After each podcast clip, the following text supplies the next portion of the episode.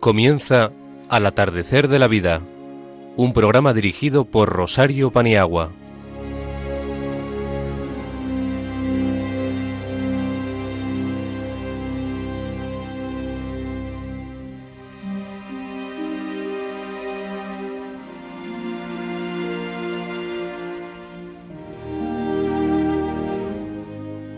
Buenas tardes, queridos amigos del atardecer de la vida. Ya estamos de nuevo aquí. Los meses van pasando uno tras otro y somos fieles a la cita porque vosotros nos esperáis. Comenzamos este encuentro de febrero con mucha ilusión. Todos nosotros os deseamos siempre lo mejor. Ya lo sabéis. Muchas gracias por escucharnos. Seguid haciéndolo y también que escuche el programa vuestra familia, porque es para todos.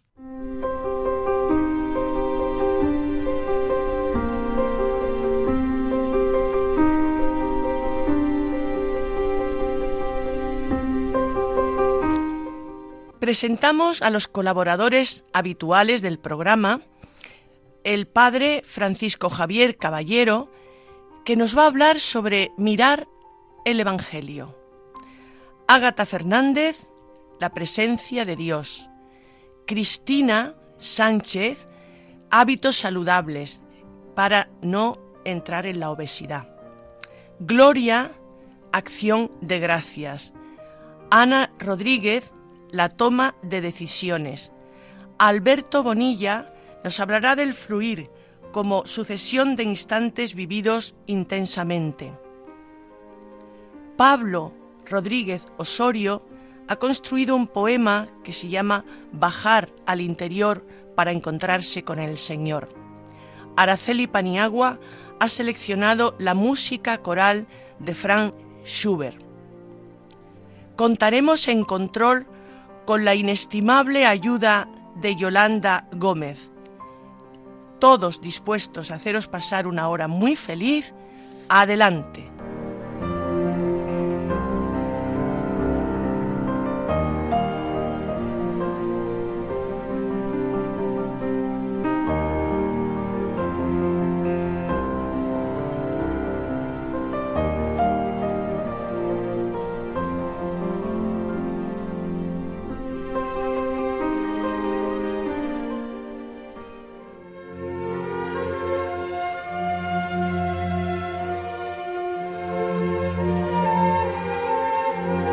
Una voz para este tiempo, con el Padre Francisco Javier Caballero.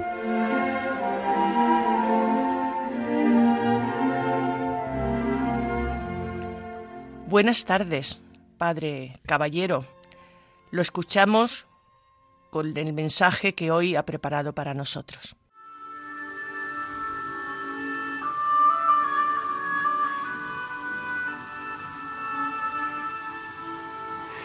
Queridos amigos de Radio María, muy buenas tardes. La reflexión de esta tarde la quiero comenzar con una comparación sobre el arte abstracto. Normalmente este arte prescinde de lo real o hace, podríamos decir, otra configuración de lo real.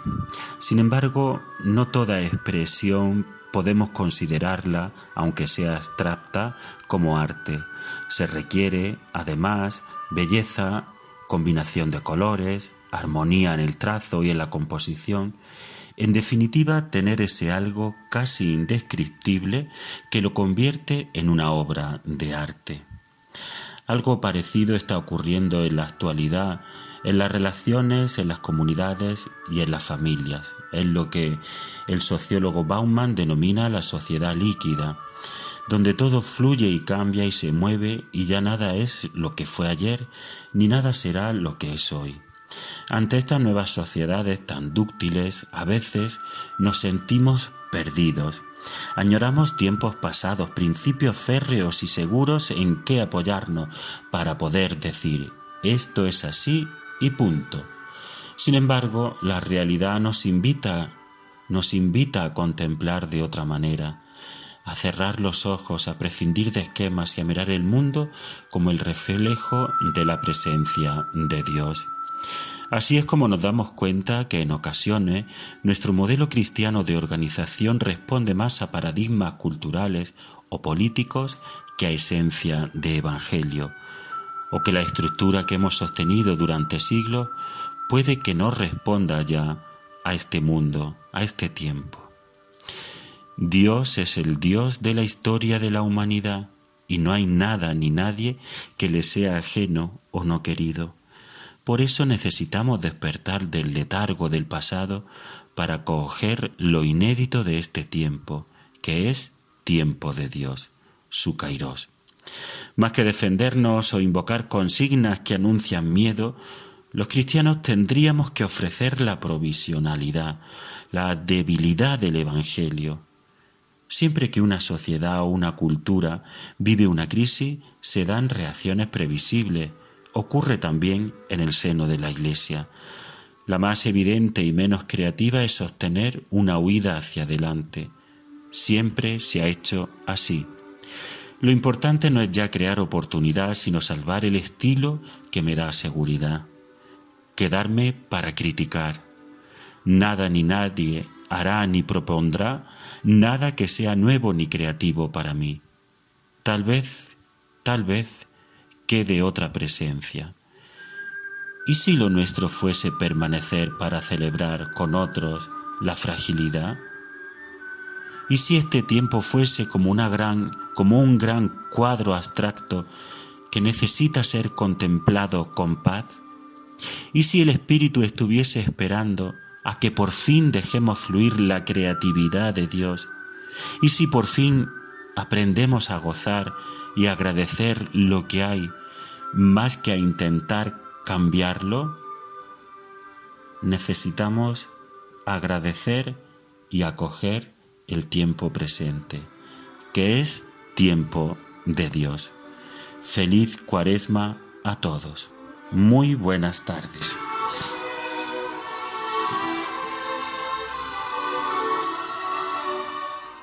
Padre Caballero, muchísimas gracias miraremos más al Evangelio si cabe.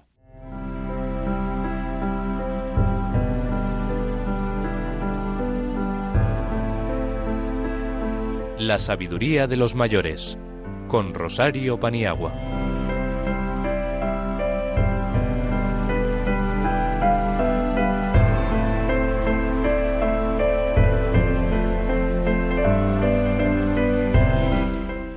Ágata Fernández va a abrir esta sección y hablará sobre la presencia de Dios. Buenas tardes, compañeros que vais a escuchar Radio María. Estar en la presencia de Dios. Toda oración verdadera comienza con M aquí, tu siervo escucha. Los maestros de la vida espiritual lo llamaban ponerse en presencia de Dios. Se trata de cambiar de nivel, dejar el mundo de utilidad y de los intereses para abrirse a la presencia de ese misterio que llamamos Dios.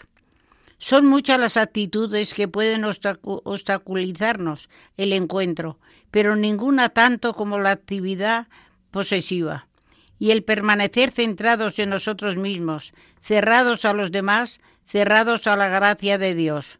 Cuando la persona es el centro de su relación con Dios, todo lo reduce y degrada, todo lo subordina a su provecho inmediato. ¿Cómo encontrarse con Dios desde esta actitud? Para entrar en relación con Él, la persona tiene que adoptar una postura de disponibilidad y desprendimiento. Con frecuencia, la oración está tan llena de nuestras peticiones, necesidades e intereses que no permitimos entrar a Dios en nuestra existencia. Solo escuchamos nuestras palabras y nuestro ruido. No escuchamos la voz callada de Dios. Orar exige descentrarnos y abrirnos a su amor. Hacer silencio interior para escuchar su palabra.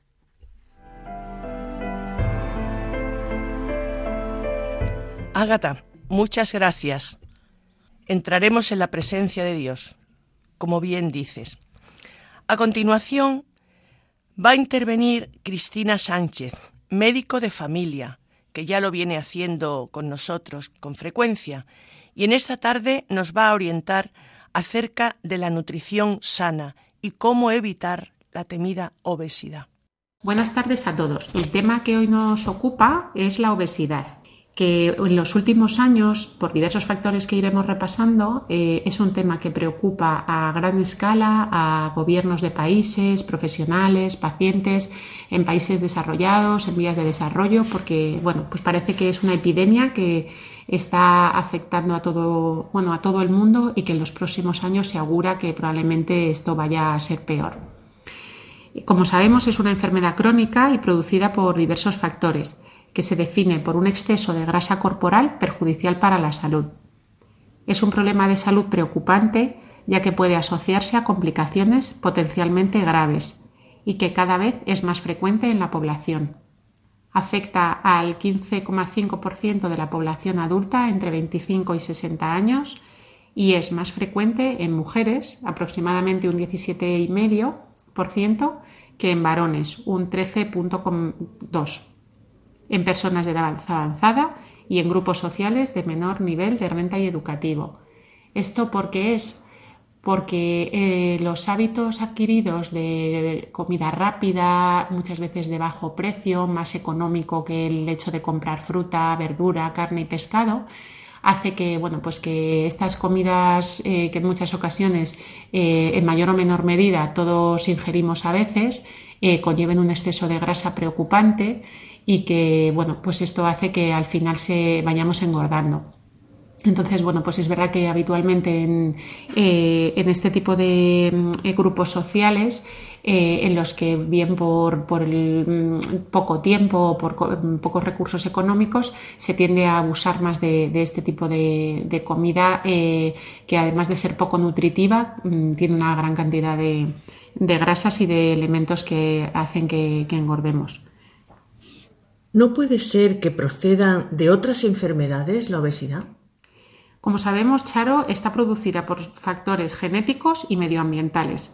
La causa más común es el exceso de aporte energético en relación al consumo. Quiere decir que si comemos más de lo que gastamos, vamos a engordar. Eso es de perogrullo. En las últimas décadas existe un mayor consumo de alimentos hipercalóricos con alto contenido de grasas y azúcares y una menor actividad física, tanto a nivel laboral como social o del tiempo de ocio. La obesidad producida por otros procesos como síndromes genéticos, alteraciones endocrinas o tratamientos farmacológicos es mucho menos frecuente y hay que acudir al médico si existe la, sospecha como respuesta a la pregunta que me hacías. La importancia de la obesidad viene dada por asociarse a complicaciones crónicas, así como por relacionarse con el incremento de la incidencia y el desarrollo de distintas enfermedades, que pueden ser cardiovasculares, como por ejemplo la hipertensión o la insuficiencia cardíaca, las endocrinometabólicas, de las más importantes la diabetes, las alteraciones tiroideas, la gota, alteraciones digestivas como la litiasis biliar, esteatosis hepática, reflujo gastroesofágico, pancreatitis, respiratorias como la apnea del sueño o el asma, reumáticas como la artrosis de diferentes articulaciones de cadera, fémur, tobillo, columna, algunos tipos de cáncer, esófago, colon, recto, vesícula biliar, próstata, útero, ovarios, páncreas, riñón, mama, ginecológicas eh, como la infertilidad, las metrorragias o por el contrario la menorrea, la falta de, menstruación y algunas eh, enfermedades psicológicas como la depresión o la demencia. El método más utilizado en el adulto para clasificar y definir la obesidad es el índice de masa corporal, que es dividir el peso entre la talla em, eh, al cuadrado. O sea, habría que poner la talla en metros al cuadrado y arriba el peso en kilos. Dividiendo esto, se considera normopeso eh, si tenemos una puntuación de 18,5 a 24,9, sobrepeso entre 25 y 29,9 y obesidad por encima de 30. ¿Dónde hemos de acudir para perder peso? Esto es fundamental porque eh, lo más importante eh, para hacerlo es estar en manos de un buen profesional y estar dispuesto a cambiar hábitos. Que esto no se trate solamente de una dieta en un momento concreto de mi vida, sino de repasar qué es aquello que no estoy haciendo del todo bien y que puedo implementar en mi vida y hacer mejor para, para perder peso a largo plazo. Para ello hemos de ponernos en manos de profesionales sanitarios de medicina y enfermería El médico puede evaluar con la historia eh, clínica y una analítica si hay alguna enfermedad que pueda estar condicionando el exceso de peso y actuar en consecuencia. De no ser así, el profesional de enfermería es quien puede ayudarle a rebajar de peso. Eh, hemos de tener en cuenta el abordaje integral de la obesidad que hay que hacer eh, a través de diferentes perspectivas, considerando individualmente las estrategias de trabajo más adecuadas para cada paciente. El tratamiento, como hemos dicho, se basa en modificaciones dietéticas, práctica de ejercicio físico y a veces tratamiento psicológico para eh, modificar algunas conductas eh, ya muy establecidas. Y algunas veces el tratamiento puede llegar a requerir fármacos y en última instancia eh, tratamientos quirúrgicos. Cristina, ¿qué opinas de las dietas milagro? Bueno, como sabemos, el objetivo es alcanzar un peso corporal previamente pactado con el paciente lo más próximo posible al normal. Eh, por lo que es aceptable ir consiguiendo pequeñas pérdidas, eh, un 5 o un 10% del peso inicial, pero mantenidas en el tiempo. Como hemos dicho, para que esto tenga lugar es fundamental asumir que en lugar de dietas milagro, muchas veces poco fundamentadas y poco saludables, que hacen perder mucho peso en poco tiempo, pero que no son capaces de mantenerlo, hay que introducir en nuestras vidas cambios en los hábitos dietéticos e incrementar el ejercicio físico. Desde la psicología, cuando los médicos implantan un programa de perder peso, se presta atención a factores que relacionan la motivación de comer con la depresión, el estrés y la adicción a la, comida. Tradicionalmente, las recomendaciones y el, tratamiento de primer orden en la obesidad son dietas hipocalóricas y realización de ejercicio físico, con el objetivo de desequilibrar la balanza y que el gasto energético sea mayor al aporte calórico. Pero bajo ese paradigma de la problemática queda relegada a un segundo plano la concepción de la adicción a la comida, el estrés o los episodios ansioso-depresivos entre los factores que deben ser también controlados. Para lograr cambios duraderos en comportamientos alimentarios incorrectos y en el estilo de vida, los profesionales deben indagar en el nivel de motivación de los pacientes, empoderarles y hacerles agentes activos del cambio, para llevar a cabo todo lo anteriormente descrito. En este punto puede ser oportuna una intervención psicológica para aumentar la motivación, la adherencia al tratamiento, la reducción de posibles consecuencias negativas derivadas del programa de reducción de peso y potenciación de nuevas habilidades. La percepción, eh, bueno, sobre todo de, de la saciedad y el control de los estímulos. Y por último, ¿cuáles son las medidas más eficaces?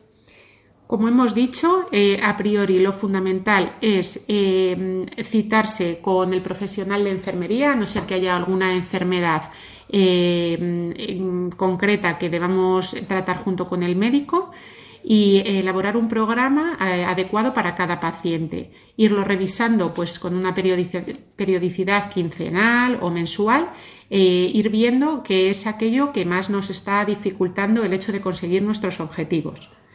Hay que asumir, por último, que cada pequeño logro que se vaya consiguiendo eh, debe ser recompensado al paciente, por un lado, que deberá ser consciente de los grandes beneficios que tiene estar perdiendo peso y también el entorno, con elogios, para que se haga mantener la motivación de seguir perdiendo hasta tener un peso óptimo.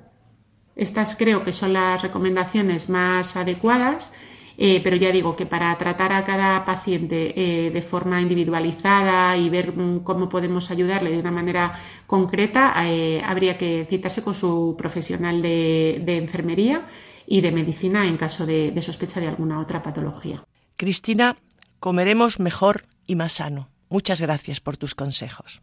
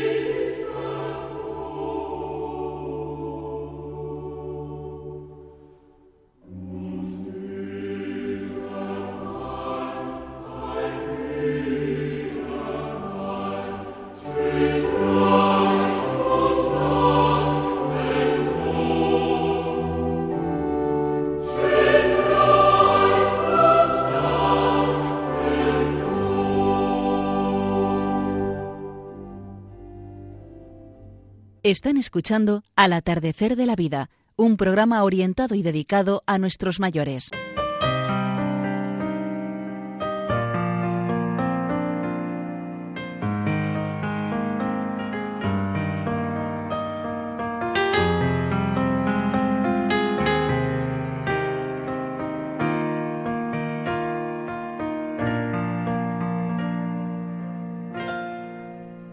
El pensamiento de los mayores con Gloria Merino.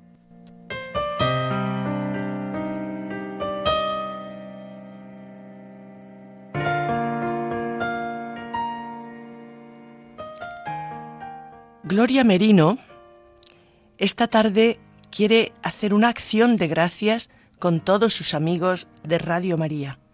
Adelante, Gloria. La oración de acción de gracias brota de reconocer que mi vida y todo lo que soy y tengo es don de Dios. Es respuesta a la pregunta de San Pablo en la, carta los, en la primera carta a los Corintios, que dice, ¿qué tienes que no hayas recibido? Empezando por la vida, también tenemos cosas que nos las hemos encontrado por el hecho de pertenecer a una familia de determinado nivel social, cultural o económico sin ningún esfuerzo por nuestra parte. Disfrutamos de otras alcanzadas con nuestro trabajo, estudio, cultivando las cualidades, aptitudes o talentos que en definitiva también hemos recibido de Dios y que nos han sido dadas no sólo para provecho propio, sino para ponerlas al servicio del bien común. Reconocerlo nos hace humildes y solidarios. Además, nos hacen pensar en la existencia de un Dios que nos ama, dador de todo bien, provocando en nosotros un amor que se transforma en agradecimiento y felicidad. Decía Chesterton, que el peor instante de la vida de un ateo era aquel en el que se siente agradecido y no tiene a nadie a quien poder dar las gracias. A Dios le agrada mucho nuestro agradecimiento. Lo demostró en la curación de los diez leprosos. Echó de menos a los nueve que no volvieron a darle las gracias. La gratitud atrae nuevos beneficios, decía Santa Teresita.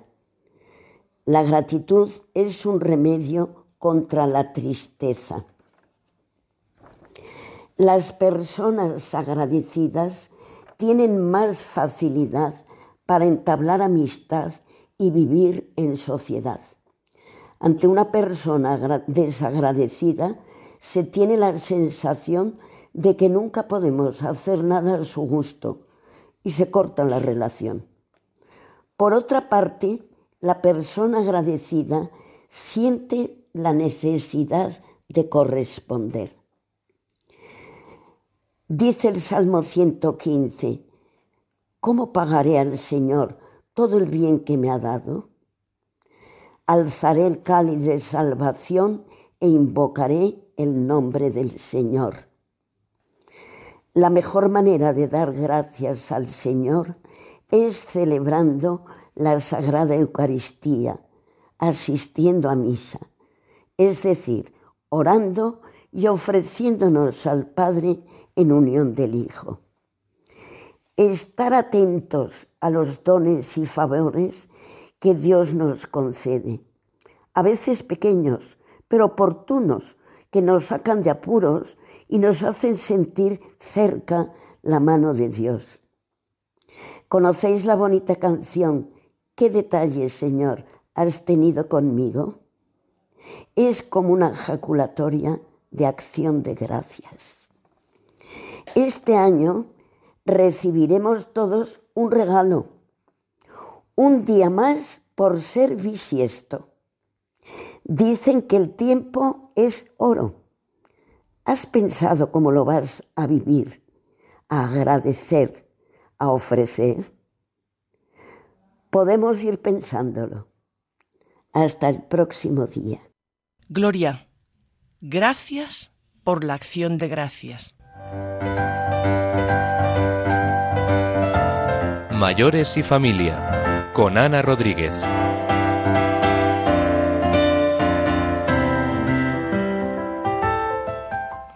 A continuación, Ana Rodríguez nos va a ayudar esta tarde con su comunicación en la toma de decisiones, que no siempre entendemos fácil. Ana, ¿tú qué sabes? Hablas. Gracias, Rosario. Muy buenas tardes, amigos. No cabe duda de que tomar decisiones cuesta, pero si no lo hacemos y no arriesgamos, no vamos a avanzar en nuestra madurez. Y es que tomar decisiones implica aceptar sus consecuencias, cara a la vida social, familiar y personal. Pero es que la vida es decisión. La toma de decisiones es una tarea implícita en la vida del ser humano, desde siempre. En todos los tiempos el hombre ha tenido que hacer elecciones sobre diferentes aspectos de su vida cotidiana, en estudios, trabajo, eh, estado social, vivienda. Cada minuto de nuestra vida está definido por las decisiones que tomamos consciente o inconscientemente. Siempre estamos decidiendo desde que nos levantamos. Nos levantamos a una hora, hacemos un desayuno que ya hemos decidido cuál va a ser, el vestido, la comida, el ocio, incluso el no elegir implica haber tomado previamente esa elección. Y aunque hay veces que pensamos que las cosas se resuelven solas, no siempre el tiempo pone las cosas en su sitio como muchos creen. O las ponemos nosotros o se quedan descolocadas y en otro momento de nuestra vida vuelven a aparecer reclamando su sitio. Se ve a la hora de hacer balances de nuestra vida. Cuando han pasado ya una serie de años, pues hacemos, hacemos balance perdón, de nuestro matrimonio, sobre la educación de nuestros hijos, si lo hemos hecho bien, si hemos fallado, sobre nuestras relaciones con amigos, incluso nuestra relación con Dios. ¿Por qué tenemos tanto miedo a la hora de tomar decisiones? Hombre, eh, tomar decisiones y que sean acertadas es uno de los aprendizajes más importantes y complicados de cualquier persona, puesto que de ellas van a depender consecuencias importantes para el futuro. Pero también en esto, como en otras cosas, hay que tener claro cuáles son nuestras prioridades.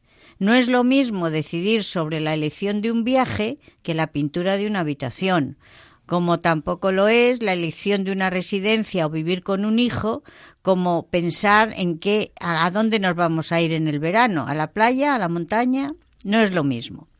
Solemos pensar que nuestra vida está definida por grandes decisiones y ante ello es normal que aparezcan miedos, inseguridades, bloqueo, temor a equivocarnos. Pero hay que tener en cuenta que no existen decisiones totalmente correctas o totalmente incorrectas, porque siempre va a haber factores que escapan a nuestro control que hacen que nada sea totalmente acertado o totalmente erróneo. Siempre habrá cosas que ganamos y cosas que perdemos. Y con ello hay que contar. Es el precio que tenemos que pagar en la vida. En la vida todo tiene un precio y a veces con IVA. Por ejemplo, si vamos al norte es porque dejamos el sur. Si compramos un libro, dejamos todos los demás. Lo mismo los amigos, lo mismo la carrera, lo mismo un piso que pensemos en comprar. Y si después de hacer una elección las cosas no salen como esperamos, tampoco debemos considerarlo como un fracaso. ¿Por qué? Pues porque tenemos derecho a equivocarnos y perdonarnos. Es humano. No somos Dios, no vamos a acertar siempre. Segunda, segundo punto, hasta el final nunca vamos a saber si la elección ha sido acertada o no.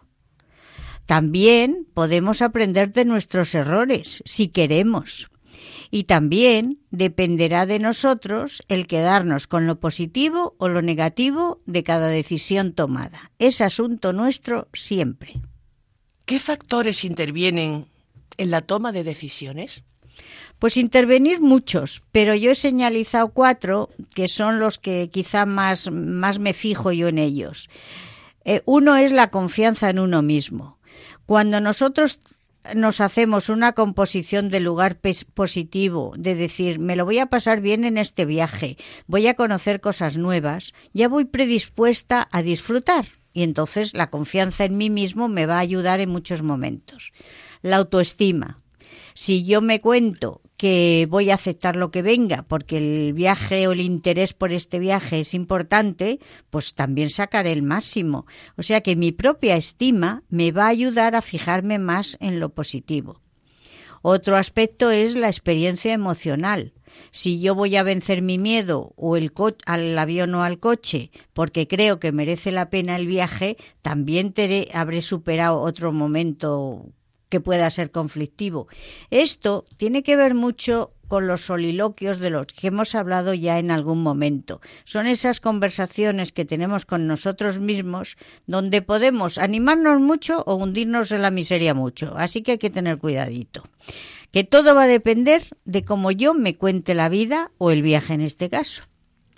Y luego el pensamiento positivo que no falte.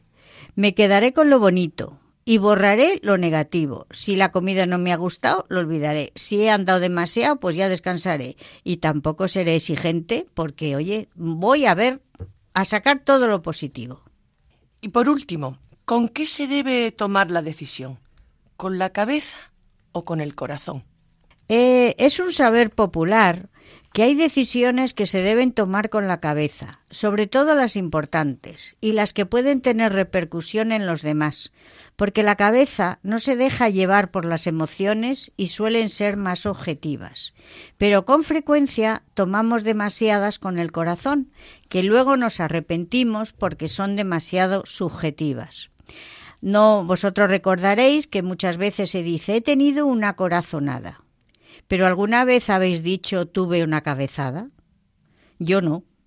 Hay que utilizar más la cabeza, que nos va a posicionar más neutralmente a la toma de decisiones. Además, ¿quién está por encima? Si físicamente, la cabeza o el corazón. Pues estar en el primer lugar ya le da un respeto. Así que vamos a dejar a la cabeza que haga su trabajo y si podemos dejar entrar al corazón, pues lo haremos después. La mejor herramienta es usar la cabeza para analizar y el corazón para sentir.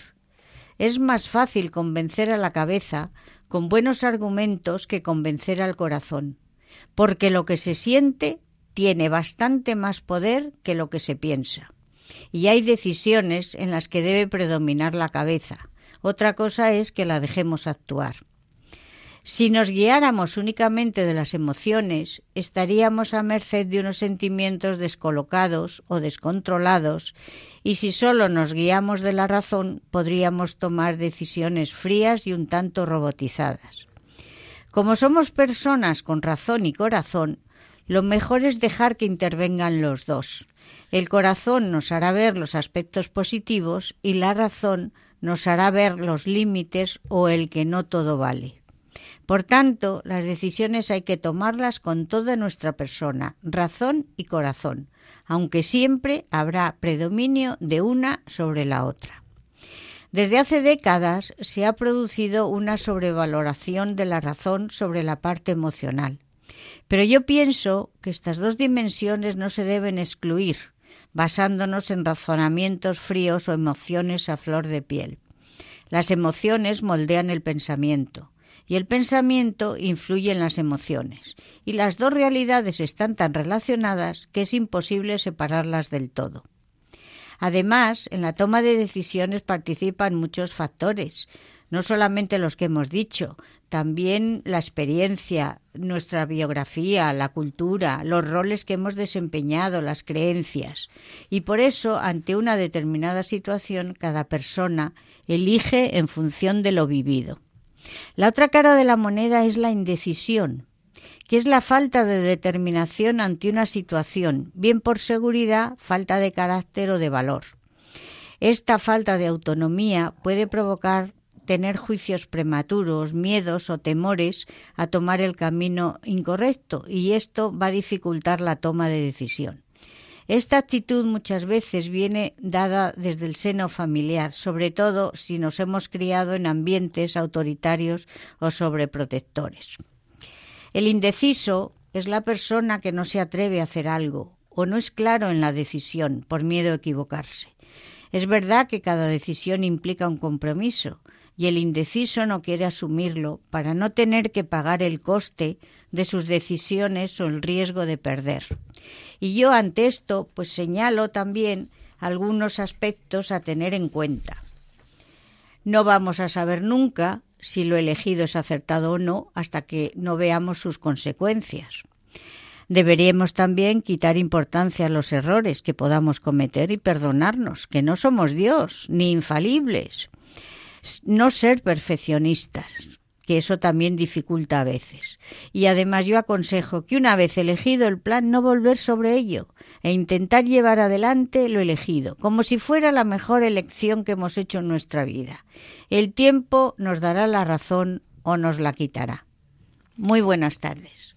Buenas tardes y muchas gracias por los aprendizajes que en cada programa nos, eh, nos llegan de ti, Ana. Muchas gracias.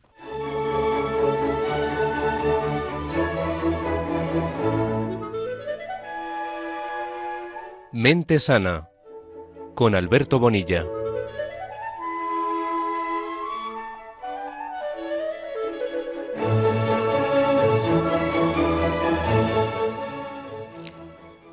Alberto Bonilla, como ya hemos anunciado, esta tarde nos va a hablar del fluir, un tema que no quedó muy desarrollado en el programa anterior y lo hace en este.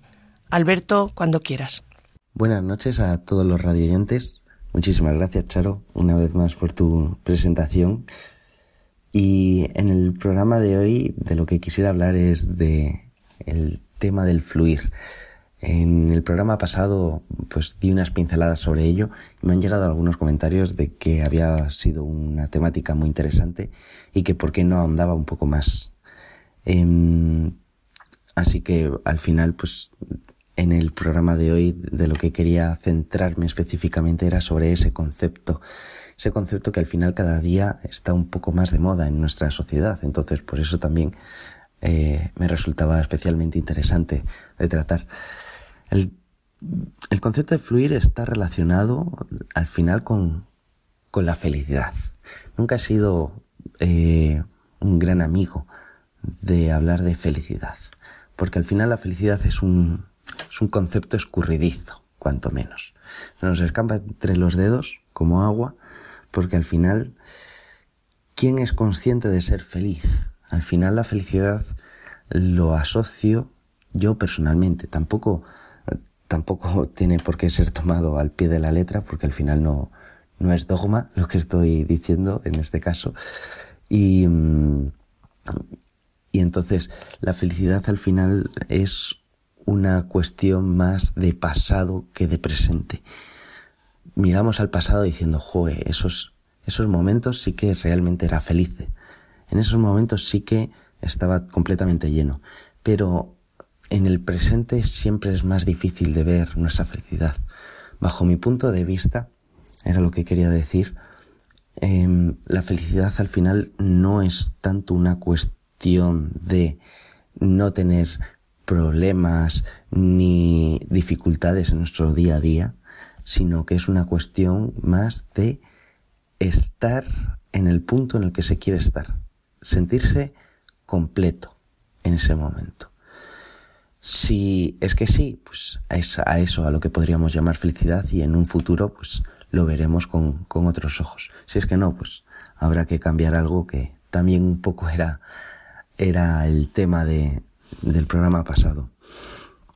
Referente a fluir, fluir puede, mm, puede tomarse en dos sentidos. Fluir en el sentido, como lo que decía en, en la anterior ocasión, de observar y dejar un poco pasar los problemas, no hacer la táctica del avestruz, sino mm, no darles más importancia a la que tienen dejarlos correr y reaccionar dentro de nuestras posibilidades. No podemos detener el invierno ahora mismo, no podemos impedir que, venga la, la primavera en, en, un mes escaso, pero entonces no hay que agobiarse por ello, hay que dejarlo fluir.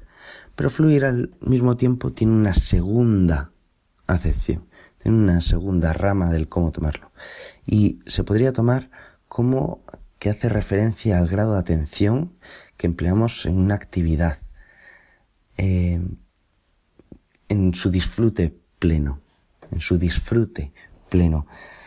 Quiero decir con esto, nos centramos en ocasiones en tareas que nos gusta, que son placenteras para nosotros, de una forma tan intensa que el resto de las cosas se difumina, pasa a un segundo plano.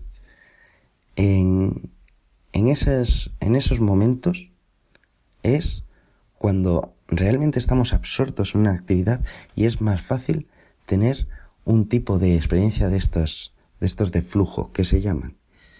Y es eso, o sea, momentos en los que perdemos la noción del tiempo y estamos al final realizando una actividad que provoca bienestar. Hay una actividad bastante sencilla y bastante potente que, que se hace en terapia, de hecho. Es, eh, es como una pasa. Y lo que se hace es, siempre todos hemos comido pasas, pero por una vez tener una experiencia de flujo, de dejarnos fluir y centrarnos en una actividad, eh, cogiendo una pasa y mirándola, luego metiéndonosla en la boca sin morderla, luego pasando la lengua por la, por la pasa y luego ya finalmente masticarla, pero mordisco, mordisco, siendo consciente en ese momento de qué es la pasa y que estamos disfrutando de una pasa. Y al final es que nos pasa en muchas ocasiones, que intentamos hacer tantas cosas a la vez en nuestro día a día que al final paseamos sin pasear, comemos pasas sin comer pasas, eh, dormimos sin dormir. Estamos siempre pensando en lo que tenemos que hacer.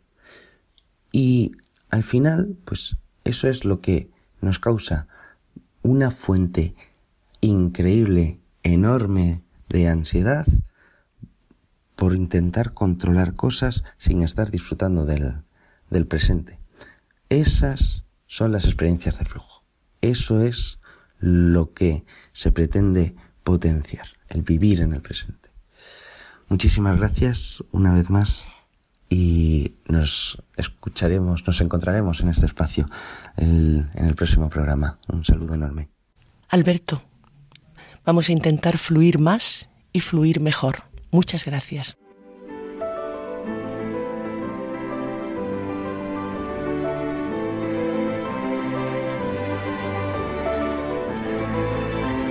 El día a día de los mayores, con Ágata Fernández y Ana Rodríguez.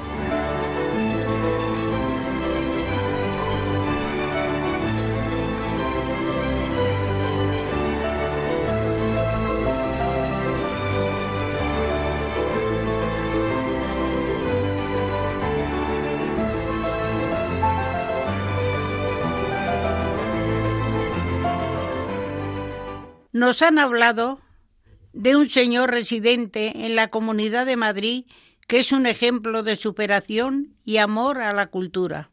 A los 80 años empezó una carrera, a continuación otra y acabó también la tercera. Las especialidades son humanidades, ruso y ciencias, de tal manera que a los 91 años ha obtenido tres títulos universitarios, con lo que siempre soñó. Ha asistido a clase con los jóvenes, con los que se entiende muy bien. Se ayuda de dos bastones para caminar. Maneja perfectamente las nuevas tecnologías y se siente feliz de los logros que ha podido obtener con esfuerzo y mucho entusiasmo. Todo un ejemplo a seguir.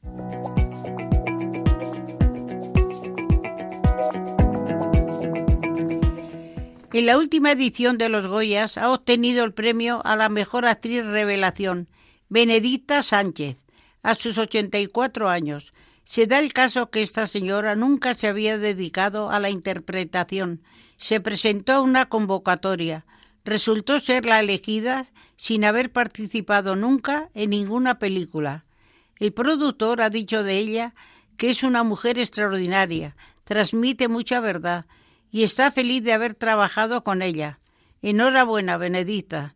¿Quién dijo que a cierta edad no se puede hacer cosas por primera vez?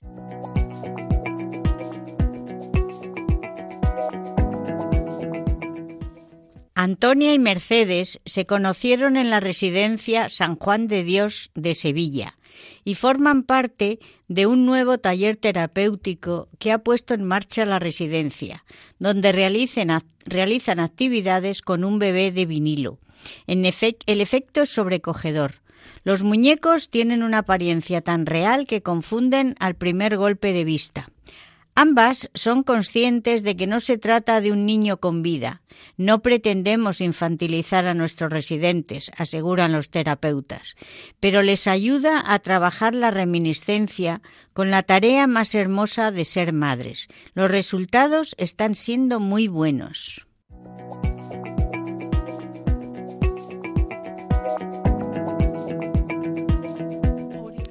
Da la casualidad de que las dos señoras han sido modistas y hacen ropitas, patucos, baberos. Esta labor es solo uno de los efectos positivos de la terapia basada en la memoria emocional. La sensación de bienestar es muy grande, según las declaraciones de la psicóloga del centro. La ropa luego tiene un fin social.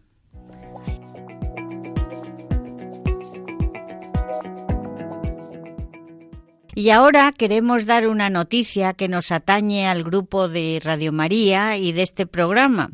Y es que en una residencia ha habido lugar un certamen de poesía, en el que han participado nuestras compañeras Gloria Merino y Ágata Fernández. Las dos han sido premiadas y se les ha otorgado un diploma como reconocimiento a los poemas que han presentado. Todos los participantes fueron igualmente premiados. Vaya nuestra felicitación a todos ellos por haber mantenido el gusto por la poesía. Muchas felicidades, amigas. Muchas felicidades.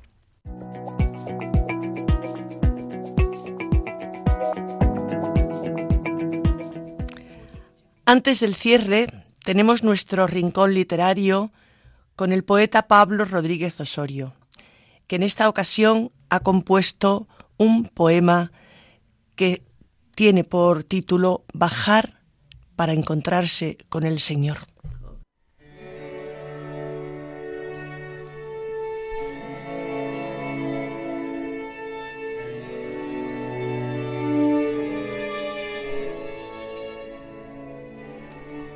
Bajaré a mi interior para buscarte, al fondo de mi ser en donde mora esa llama de amor que me devora, que me hace, pues soy hielo, desearte. Bajaré al corazón para encontrarte porque sé que en mí estás, como la aurora está en el nuevo día y se enamora de su luz matinal. Déjame amarte, déjame que te busque y que te encuentre en mis cansados huesos, en mi vientre donde la vida rebrotar espera. No te escondas, mi Dios, cuando descienda a mi pozo apagado. Haz que se encienda tu linterna de amor por si no viera.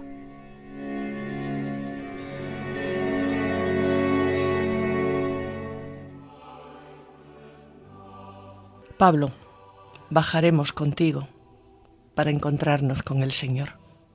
Muchas gracias. Y gracias a todos los que han intervenido. Al Padre Francisco Javier Caballero con su mirar al Evangelio. Ágata Fernández, presencia de Dios. Cristina Sánchez, hábitos saludables para evitar la obesidad. Gloria Merino ha hecho su acción de gracias.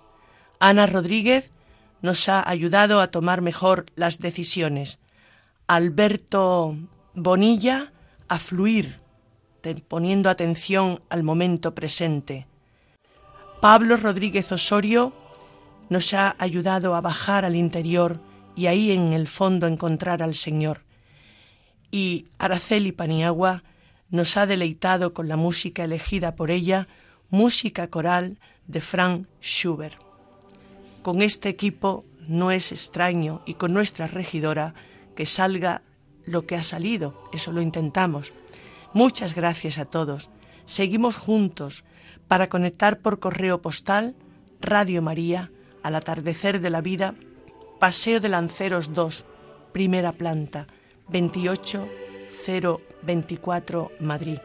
Para la persona que no lo ha podido oír en directo, tenemos podcast que se puede oír el programa en diferido www.radiomaria.es y pulsar al atardecer de la vida y ahí el programa, el día del programa que deseéis, deseéis escuchar.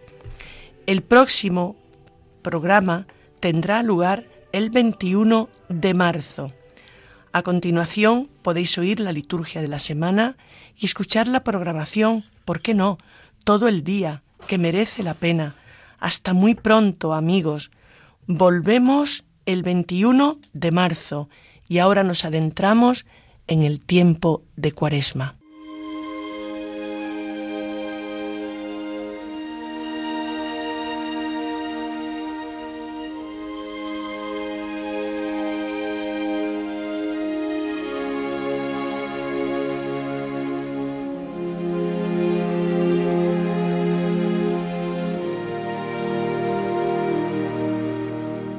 Acaban de escuchar Al atardecer de la vida, un programa dirigido por Rosario Paniagua.